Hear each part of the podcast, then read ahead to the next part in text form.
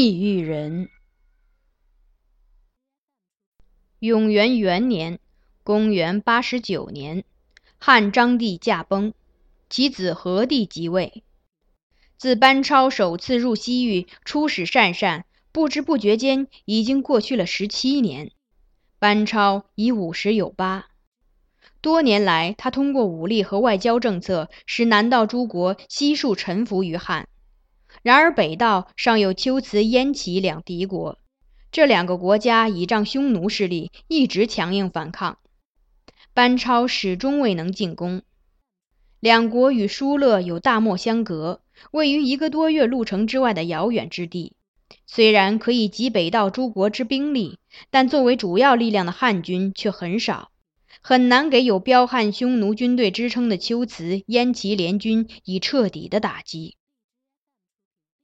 自唯一的南道同盟刹车投降班超后，龟兹和燕齐都没有动用远征大军来袭，但混杂着匈奴骑兵的队伍还是常常出现在南道诸国，小规模的战斗接连不断。班超听属下说，龟兹军内有一名勇猛将领，与赵姓部下十分相像。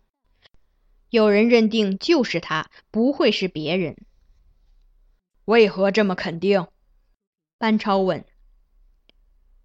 匈奴军先是在远处射箭，了解我方兵力后，才会从各处挥刀奔来。与赵将军相像的那人战术则完全不同，靠得很近才放箭。等箭射尽，便驱马归队，疾风一般飞驰而去。这正是赵将军善用的战术。那人回答。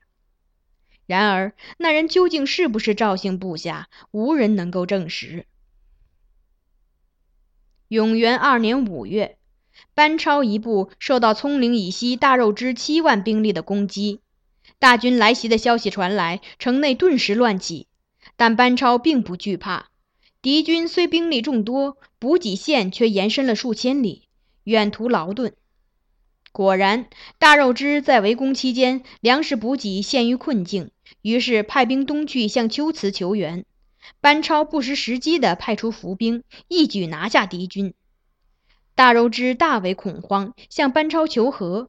不久，越过葱岭，将伏拔、狮子及珠宝等物产馈赠班超。这一年五月，汉派将军窦宪进攻游牧于伊吾卢一带的匈奴，将其彻底驱逐。受此影响，此前一直叛服无常的居师前国、居师后国也前来降汉。第二年，永元三年二月，窦宪再次越过边境五千余里，在金威山路打击匈奴，俘获俘虏四千。匈奴从此向西迁移，再未出现在漠北。西域的龟兹、燕齐也从此失去依靠，力量逐渐衰弱。击退大肉支，打败匈奴，汉威逐渐影响整个西域。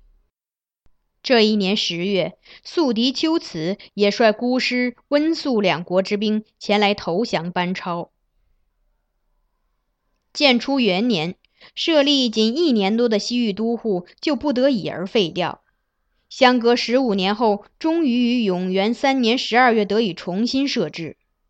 班超被任命为都护，常年援助班超的徐干为长史。班超率部移至龟兹，徐干继续屯驻疏勒。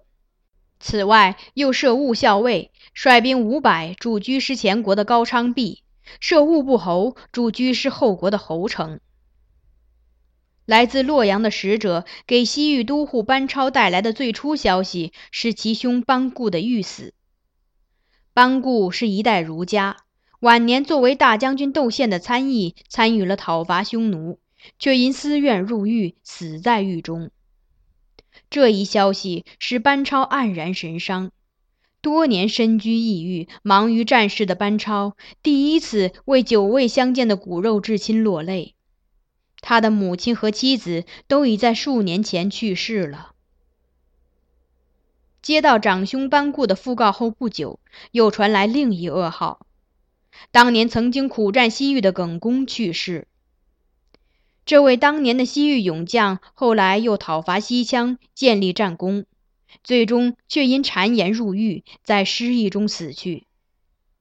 曾为兄长班固之死而泣涕的班超，面对耿恭之死已不再流泪，只是整整一天蛰居家中，拒绝见任何人。永元六年秋，班超发兵讨伐拒绝降汉的燕齐，以及燕齐的附属国威须、豫黎。他集结龟兹、鄯善等八国的七万兵力和一千四百名势力商人，首先讨伐燕齐。一进入玉离境内，班超就派使者前往三国，告知都护来者欲镇抚三国，急欲改过向善，以遣大人来迎。当赏赐王侯以下，势必即还。今赐王彩五百匹。燕齐国握有实权的左将军北建之代替国王前来，奉上牛酒。班超责问道：“都护自来，王不以实迎，皆汝罪也。”赐礼后，命其返回。不久，国王广携礼来到玉里迎接班超，但为了不让班超的队伍进入燕齐国内，国王广破坏了一条交通要道。一座横跨芦苇丛生的沼泽地的桥，不通过此处，大军就无法进入燕齐。班超得知此事，便取道他途，从一片湖泊涉水而过，进入燕齐。燕齐国的一个官吏遣使前来暗通，愿为内应。班超却将这名使者斩首，并限期召集诸国国王前来，来者都将重赏。燕齐王广、玉离王范以及北建之等三十人相继前来，大臣傅九等十七人害怕被诛杀，投湖自尽。威虚王没有前来。威虚王为何不来？傅九等人为何投水？班超怒颜厉色，责问广，呵斥众人。他脸色严峻，令人畏惧，与平时判若两人。随后，班超攻入都护陈穆曾经遇害的故城，斩了广和范，又向三国派兵平定内乱，俘获一万五千人和三十四万马匹牛羊。班超在燕齐驻留半载，拥立新王，平定动乱，最后凯旋秋辞。第二年，即永元八年，班超被封为定远侯，赐领地千户。永元九年，班超派甘英出使大秦国。甘英途中在安西以西被当地人所阻，未能达到目的而反汉。但汉威已越过葱岭，朝贡之国远及四万里之外。永元十四年年初，班超上书请求反汉。孺子以寿终臀部，诚无所恨，然恐后世或名臣为莫西域。臣不敢望到九泉郡，但愿升入玉门关。且得延命沙漠，至今积三十年，骨肉生离，不复相识。所以相随十人示众，皆已误故。超年最长，今且七十，衰老披病，头发乌黑。诚如此长篇上书所言，班超烟流抑郁三十载。现已七十有一，班超的请求为何帝所准。这一年春天，终于命其返汉。接到命令后，班超立即从龟兹出发。出发前，他召来新任都护任上说：“塞外立士，本非孝子顺孙，皆以罪过徒捕边屯，而蛮夷难养易败，水清无大鱼，查证不得下河。”宽小过总大纲而已。这是班超三十年异域生活的切身体会。怀有叵测之心的，并非只是疏勒王中一人。七月，班超踏着流沙向东前行。当年随他经此西行的三十几名部下，如今已无一人，全部都已不在人世。热风一起，沙粒飞扬。顷刻间便会把队伍埋没。沙漠与往年相比毫无变化，唯一改变的是往来于此的胡人驼队更多了，一次次从目力已不济的班超眼前通过。班超如愿活着进入了玉门关。通过他原以为不会再复返的酒泉郡，穿过了几个胡族商贾聚集的市场，又走了三千余里，八月末终于进入都城洛阳。一入城，班超立即去拜谒何帝。自明帝时受命出使西域，世事变迁，现已有章帝、何帝两朝天子。何帝尚是一个二十四岁的年轻天子。拜谒结束，班超走出皇城，带着三名随从，漫步在店铺栉比鳞次的洛阳街头。城中胡人风气和胡人习惯非常醒目，路人的服饰都很华美夺目，有妇女佩戴着产自于田玉河的玉饰，商市极其繁荣，出售胡地物产的店铺比比皆是。班超看到自己在异域的多年辛苦，终于没有白费。洛阳城内四处可以见到通使西域带来的影响。他继续沿着街巷走下去。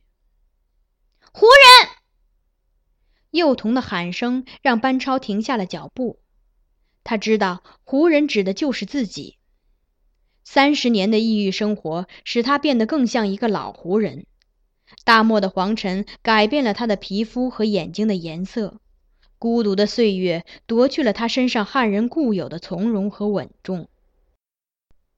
班超本来就有凶邪之疾，拜见何帝之后一直卧床不起。何帝遣人探问病情，赏赐医药。九月初，班超暂时康复，拜谒何帝，详细申奏西域情事。当日出皇城之后，他又在洛阳街头漫步。胡人！一群路旁嬉戏的幼童冲他喊道。随后，他走进街市西北角的一片胡人居住区，那里西域各国男女操着自己本国的语言招呼客人，出售商品。班超在途中遇到一位匈奴老人，那老人虽然瘦弱不堪，衣衫褴褛，但目光炯炯。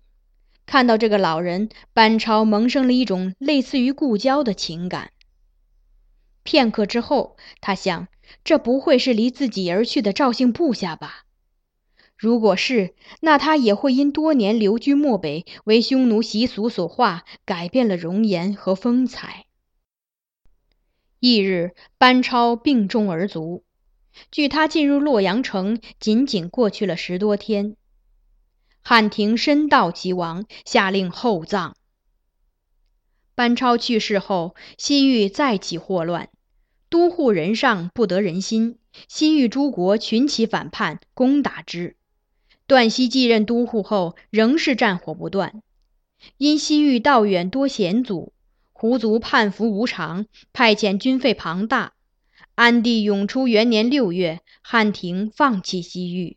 召回都护、屯田官吏和士兵，再次紧锁玉门关。这时，班超已去世五年。